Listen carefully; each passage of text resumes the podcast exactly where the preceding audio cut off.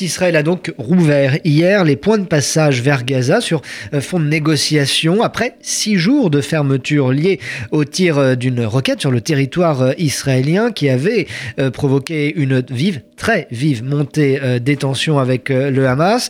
Israël a également réduit il y a quelques heures les restrictions imposées aux pêcheurs palestiniens de la bande de Gaza étendant jusqu'à un maximum de 15 000 nautiques leur zone de pêche au large de l'enclave euh, sous blocus. C'est la plus grande distance autorisée depuis des années.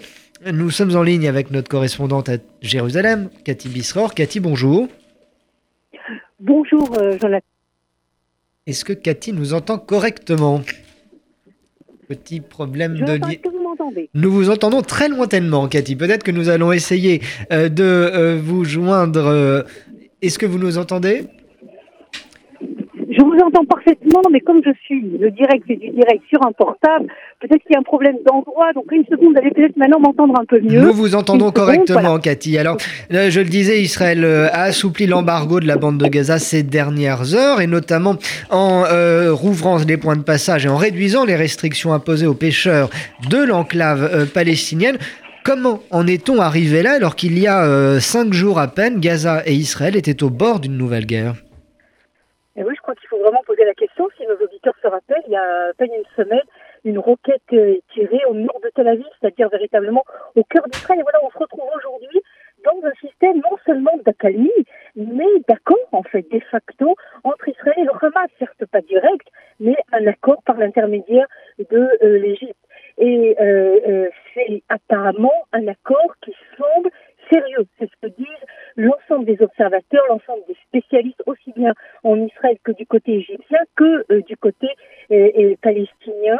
Il faut dire que l'enjeu était soit une guerre ouverte, parce qu'on on en était là, lorsqu'une roquette est tirée sur le nord d'Israël, sur le centre d'Israël, c'est sûr que c'était l'ouverture d'une guerre ou une accalmie.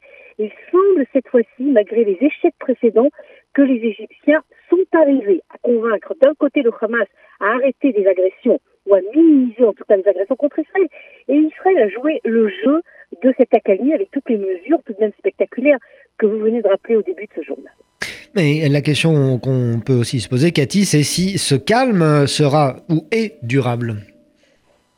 Alors c'est véritablement euh, la question. Je crois que toutes euh, les relations entre Israël et euh, Gaza, elles doivent être abordées dans un optique de court terme, moyen terme maximum, mais de court terme, il faut se rappeler ce que veut le Hamas, c'est la destruction de l'État d'Israël et personne n'a d'illusion.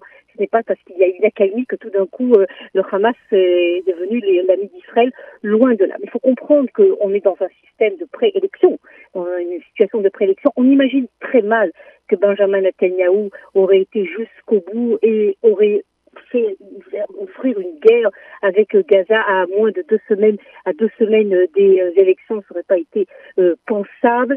Euh, donc, il n'y avait pas vraiment si vous voulez, d'alternative sur le terrain de Benjamin Netanyahu pour aller cette fois-ci en direction d'une accalmie. Et c'est là, si vous voulez, la critique que l'on entend au sein même d'ailleurs des partis en disant il y a une erreur, Benjamin Netanyahu aurait dû laisser traîner les choses jusqu'au lendemain des élections et ne pas, en fin de compte, céder au Hamas et donner un certain nombre, en fin de compte, d'avantages au Hamas, d'avantages, d'avantages économiques. Et ce débat, si vous voulez, autour de la, de la décision de Benjamin Netanyahu, oui, de choisir euh, une accalmie, c'est évidemment euh, débat également, euh, débat électoral. Benjamin Netanyahu qui court toujours pour sa réélection en vue d'un cinquième mandat. Rappelons que les élections législatives sont dans tout juste huit jours maintenant. Benjamin Netanyahu, donc, qui recevait hier, qui accueillait euh, à l'aéroport de euh, Tel Aviv hier le président brésilien Jair Bolsonaro, une visite de, trois jours, et qui euh, a été ouverte par six accords de coopération signés entre les deux pays, mais également une déception, Cathy, puisque Jérusalem s'attendait à ce que Bolsonaro annonce l'ouverture de son ambassade dans la ville sainte. Finalement, ce ne sera pas ça. Oui, ce qu'il a annoncé, c'est l'ouverture d'un bureau d'intérêt, de recherche économique et digitale euh, qui va concerner les jeunes populations du Brésil et d'Israël.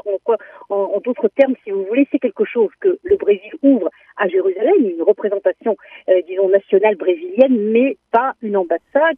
Mais évidemment, Benjamin Netanyahu a choisi de euh, regarder la moitié pleine du verre et a dit c'est le début pour l'ouverture du euh, d'une ambassade.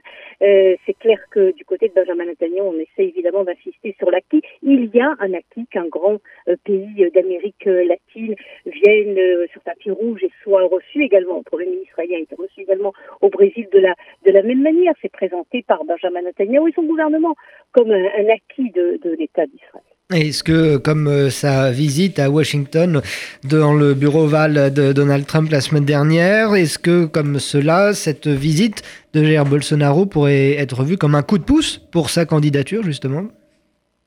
Aucun doute, euh, aucun doute, Jonathan. Il y a beaucoup même qui soupçonnent, entre guillemets, non seulement Donald Trump d'avoir initié ce, cette affaire sur le Golan et cette poignée de main, cette rencontre très amicale avec Benjamin Netanyahu, mais également le président brésilien d'avoir choisi, juste comme vous dites, à une semaine des élections, de venir euh, euh, serrer la, main de Benjamin Netanyahu et toutes les images et toute la, médiatisation autour de cette de cette rencontre. C'est sûr que ça aide Benjamin Netanyahu, ça aide surtout, si vous voulez, ceux qui sont déjà convaincus en fait de voter euh, Likoud et qui croient et qui sont d'accord avec ce que présente euh, la, la, la, campagne électorale du, du Benjamin Netanyahu comme quoi les dix ans de gouvernement euh, Netanyahou ont permis des succès spectaculaires pour Israël.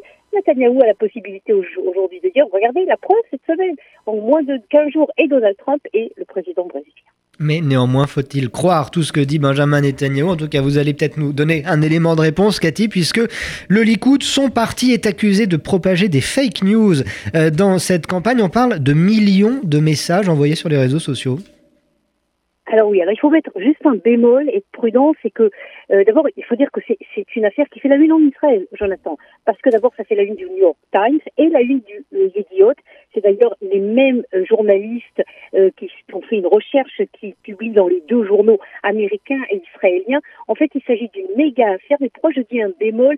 Même ces journalistes précisent tout de même qu'ils n'ont aucune preuve que ça soit le Likoud en tant que Likoud, que Benjamin Netanyahu en tant que Benjamin Netanyahu qui ont mené, cette campagne. Ils n'ont pas les preuves, mais évidemment, comme on sait dans le monde entier de mener de telles campagnes à, cette dimension de millions euh, de messages qui sont envoyés aux Israéliens depuis euh, plusieurs euh, semaines avec des messages pro-Netanyahou et violemment anti-Gantz s'imagine mal que c'est quelqu'un de privé qui a pu financer cette, euh, cette campagne, mais enfin, il n'y a pas de preuve pour l'instant. Ce que l'on sait, c'est que les fake news, comme vous dites, ont été envoyés par WhatsApp, par Facebook, par SMS euh, euh, à plus près de 3 millions en fait d'Israéliens qui ont reçu ces messages. Et ce qui est passionnant, c'est de voir qu'un certain nombre euh, euh, de, de, la formation qui avait été lancée contre Benny l'affaire de l'agression sexuelle contre une jeune fille, l'affaire du psychologue, toutes sortes d'affaires qui ont été véhiculées ces dernières semaines, en fait, sont nées à partir de ce réseau de fake news.